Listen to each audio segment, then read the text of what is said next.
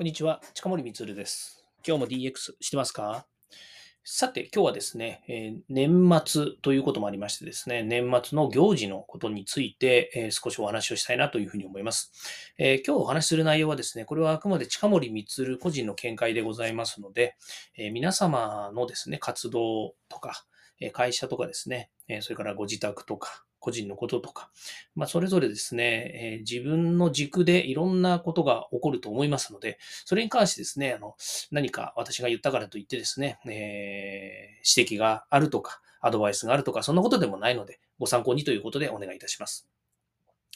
まあ、そんなに大した話はね、するわけじゃないんですけども、はい。えー、どんな話かというと、まあ、今日はごめんなさいね、あの、日曜日なので、えー、個人的なこととかね、それからまあ DX とか、そういったことにあまり関係のないお話をね、したいなというふうに思っています。はい。えまず、12月に入りました。もうですね、え残すところあと、まあ、今月12月1ヶ月ということで、え当然ですけど、師走も走るということでね、師走なんですよね。死も走るか。だから師走なんですね。死も走るというのは、師匠も走るぐらい忙しいですよと、ね、慌ただしいですよということなんですよね。で、これは何がまあ慌ただしくなっちゃう原因なのかなというふうに思うんですけれども、これはまあよく言うですね、えー、年末年始があることによって、まあその気境っていうんですかね、年の境なので、そこで、えー、ね、いろんなことを、えっ、ー、と、何、えっ、と、今年の悪いものを悪いこととか、えー、起こしていることとか、そういったものを一気に片付けちゃいましょうっていうことなわけですよね。まあ、端的にあるのはやっぱ大掃除とかね、大晦日っていうふうにありますようにですね、まあ、年の最後というふうに言われているので、まあ、そこまでにね、なんか片付けちゃいたいこと、えー、気になっていることっていうのは終えたいという、まあ、心理的なこともあってですね、えー、バタバタするわけですよね。で、こと会社においては、まあ、大体切って12月末ってなかなかえなかなかないことはないと思うんですけども、あの、1月1日からね、新、新、新規、期、新しい期になるっていうところもあるんですよね。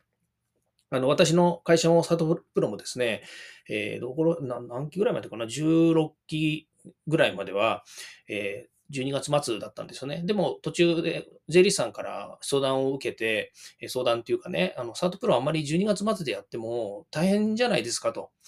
で、ね、当然会社も12月末ね、こうバタバタしてる時に決算をするっていうことと、それから、えー、サートプロ自体、っていうか世の中がね、大体3月末っていうのが、え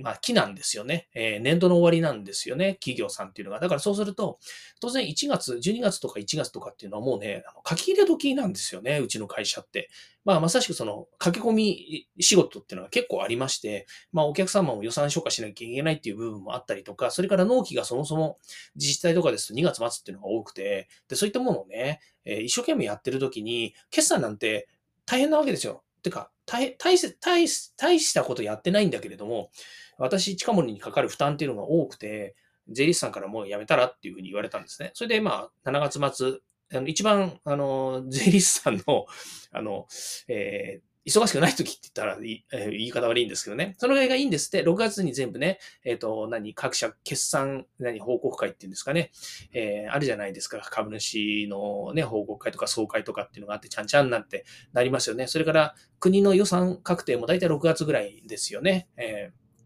あの、年度予算っていうのがね。だからそれ、そうなると、大体ね、税理士さんとかって7月、8月ぐらいっていうのが大体ちょっと落ち着くんですって。またその後になるとね、9月になると中間決算とかがあって忙しいらしいんですけども、落ち着いた時期にやりませんかっていうふうに言われて、ああ、わかりましたと。で、うちは別にそれを決算期変えたからといって、大した影響もないので、じゃあ7月末にしますねっていうことで7月末にしたんですね。まあ、したから楽になったかっていうと、そんなことなくて、やっぱり近森光にかかるね、会社の代表にかかる負担っていうのは大きいっていうかね、いや、それなりにあるんだけども、だけど、うちの会社も、やっぱりね、夏あたりって、そんなにね、あの、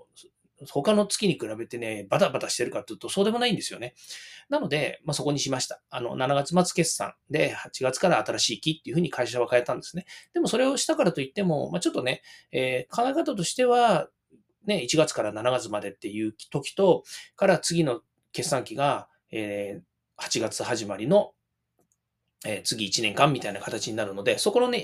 えっ、と、7ヶ月間の期だけはすごく売上高が減少するみたいな風に見えちゃったかもしれないんですけども、でもまあ、あの、落ち着いてよかったなというふうに思ってます。まあ、そんなこともあってね、12月末っていうのは、あの、結構ね、皆さんバタバタするんじゃないかなというふうに思うんですよね。で、それに加えて、まあ、例えば海外のイベントみたいなものもあるじゃないですか。例えば外資系さんとかですと、うんと、クリスマスの時にお休みするケースが多いんですよね。日本は正月っていうふうになってるので、正月3月とかっていうので、え大晦日なり正月なりの時っていうのは結構まとめてお休みになりますよね。例えば今年だと、えっ、ー、と、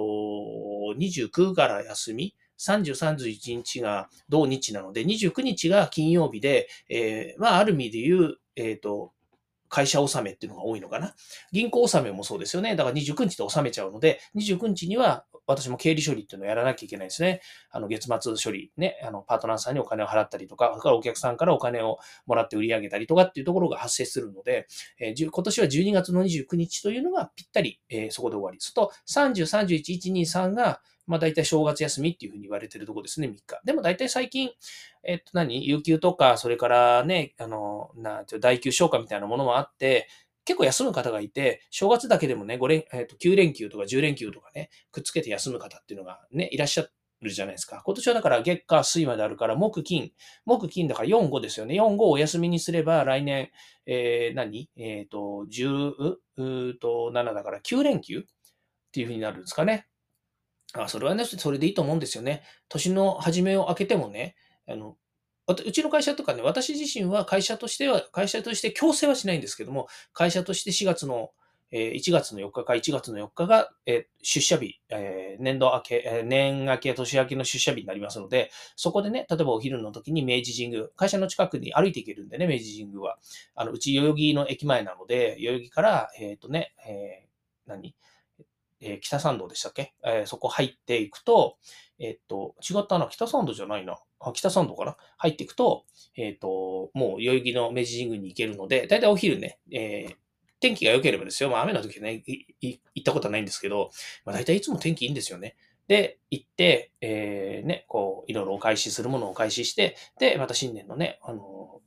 お願い、お願いというかね、ご挨拶をして、それでお札をもらって帰ってくるということを毎年やっているんですよね。コロナの時期はね、ちょっとできなかったこともあるんですけれども、え昨年もあ、今年か、今年の1月もやりましたし、これからあの来年もやるつもりでいます。ね。で、海外はですね、話戻すと、海外はだいたいクリスマスの時期を中心に3週間ぐらいね、バカンスするんですって。えー、そうですね、お正月っていうね、あの、文化というか制度がないんで、日本にありますけども、そうすると、日本っていうのはクリスマスもやりますよね。それは海外にね、海外かぶれと言ったらね、まあ怒られちゃいますけども、いろんなものがありますよね。例えばブラックフライデーなんつったって日本じゃやらないのに、海外のブラックフライデーになぞらえて日本でもブラックフライデーっていうのをね、皆さん採用してるので、どっちかというと日本のえっと、ボーナスもらう時期って12月の、えだいたい2週目ぐらいじゃないですか。12月10日前後ぐらいだと思うんですけど、で、そのね、ボーナスを、なんていうの、当てにしてというかね、えー、ブラックフライデーとかやっちゃうわけですよね。そうねお、お金をね、散財させようってね、まあ、あの、業界の魂胆みたいなんですけども、で、12月になると、ね、忘年会のシーズンですよ。まあ、大体なんで忘年会なのってね、年忘れ。ね、えー、そんなのをね、別にね、制度としてはさ、何その、年を明けるからっていうのでね、正月があるんだからそれだけでいいじゃんとか思いきやですね、みんなね、やっぱり年末にご挨拶みたいなのがあって、ね、あの、何時？そのタオルとかね、カレンダーとか持ってさ、来年の、ね、え来年またよろしくお願いしますとかってね、今年もお世話になりましたってご挨拶が入るわけじゃないですか。これもコロナの時期はね、なかなかズーム上でね、ありがとうございましたってご挨拶するもなんだから、やる人もいなかったし、うちもやらなかったですよ。で、なんかやるの恥ずかしいですよね。な、なんでしょうね、あの、あの、ご挨拶ってね。なのに、えー、年末年始のご挨拶って言うと、みんな行きますよね、名刺持ってね。で、年賀状にね、あの、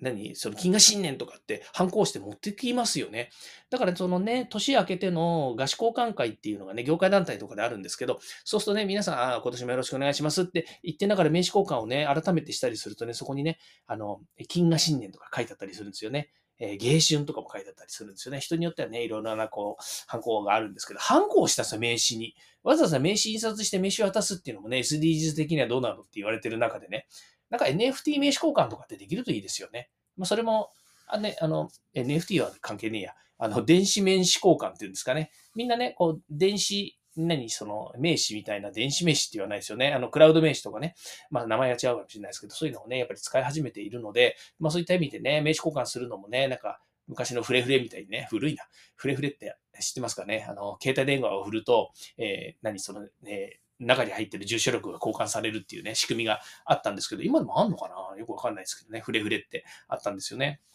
で、そんなようにしてですね、えー、名刺を交換するみたいなのができると面白いな。なんかね、あの、名刺交換なんてなかなか日本の文化のような感じがする。まあ、海外でビジネスカード交換、ビジネスカードっていうんだから、海外でもあるんですけれども、そういったものをね、なんか iPhone の機能で搭載するとかね、なんかあってもいいんじゃないのかなというふうに思うんですけどね。まあ、個人情報をね、集めて何人に使うのみたいな話になるとね、コンプライアンス的にどこみたいな話になっちゃうから、ややこしいのかもしれないですけれども、まあ、そんな感じでね、えーイベントがやっぱいっぱいありますよね。で、うちのサートプロの個人的なイベントからすると、毎年ね、1回ないしは2回しかやらない飲み会をするわけですよ。で、1回目は夏の、えー、何、えっ、ー、と、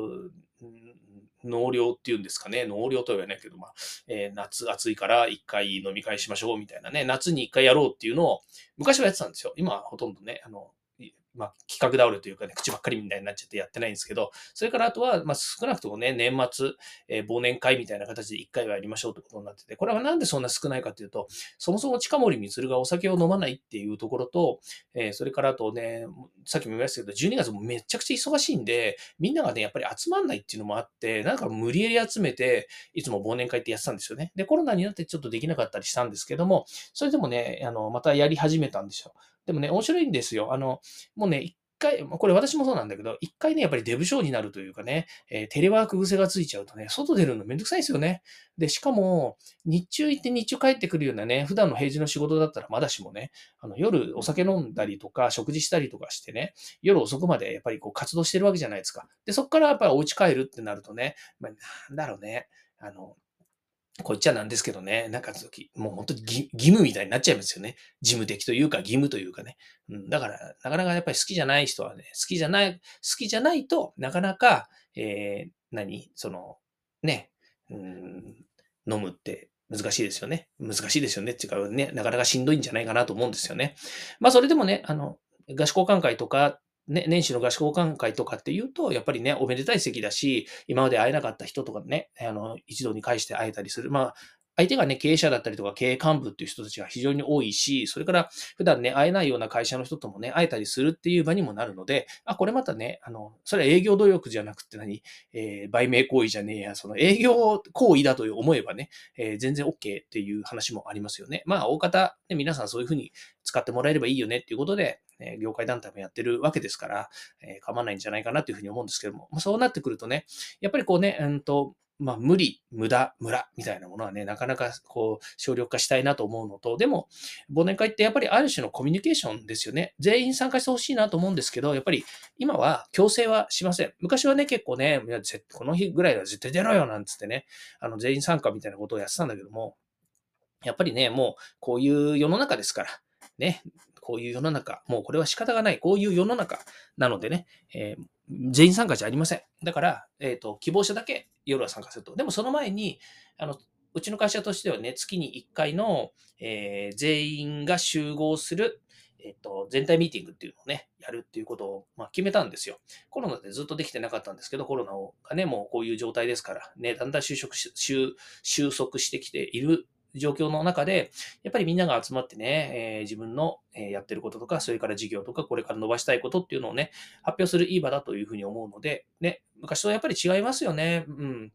昔と違いますよねっていう言い方も変ですけどもやっぱり時代は変わっているし、それから働く人の意識も変わっているし、もっと言うとね、働くっていうことの意義も違ってきたりしてるじゃないですか。もちろんお金を稼ぐっていうだけではなくて、自己実現の場であったりとか、それから社会のね、中でどうとかっていうのもありますし、それからね、あの、家族っていう部分においても、ね、家庭、家族、ね、家族って別に自分たちの子供とかね、孫とかっていう話だけじゃなくて、自分のね、両親であったりとか、キリンの両親であったりとかね、限りの家族であったりとかっていうのも、まあ、全体的に日本も少子化っていうことがあったりすると、やっぱりその、か関係しているね、関係家族っていうのが、やっぱり今までの、えー、すごく身近なところから少し大きめにやっぱりこう捉えなくちゃいけなかったりしてきますよね。まあそういったことも含めて、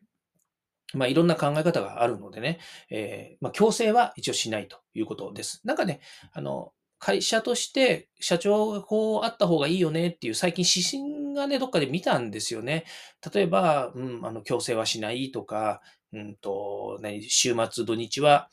電話しないとかね。まあそんなことあるんですけど、まあ僕基本的にそういうのはね、あの、なんだろうな、自分がやられて嫌なことだ過去嫌なことだったっていうこともあるので、結構ね、そういうのにしないようにはしてるんですよね。まあ、ただ、会社の社長ですからね、代表ですから、やっぱりそれはそれなりに、あの、なんちゅうの、コンプライアンスだったりとか、モラハラとかね、パワハラだとかっていうものになんか引っかかんないようにと思いつつもですね、やっぱりね、従業員からしてみると嫌だなと思うことがあるとね、やっぱりそれはそれで、うんと、ね、昔に比べると、えー、結構問題になったりするのかななんて思ったりもします。はい。ということでね、えっ、ー、と、この12月、ね、12月師走、ね、本当に忙しいですよね。皆さんもね、結構バタバタしてるんじゃないかなというふうに思いますけれども、えー、ぜひですね、健康に気をつけてお過ごしいただければというふうに思います。はい。今日はですね、えー、そんなことで、え、な、なんだ、最初のテーマの出だしのあれがわかんなくなっちゃいましたけど、え、12月忙しい、これをどう乗り切るのかっていう話でしたっけ？えー、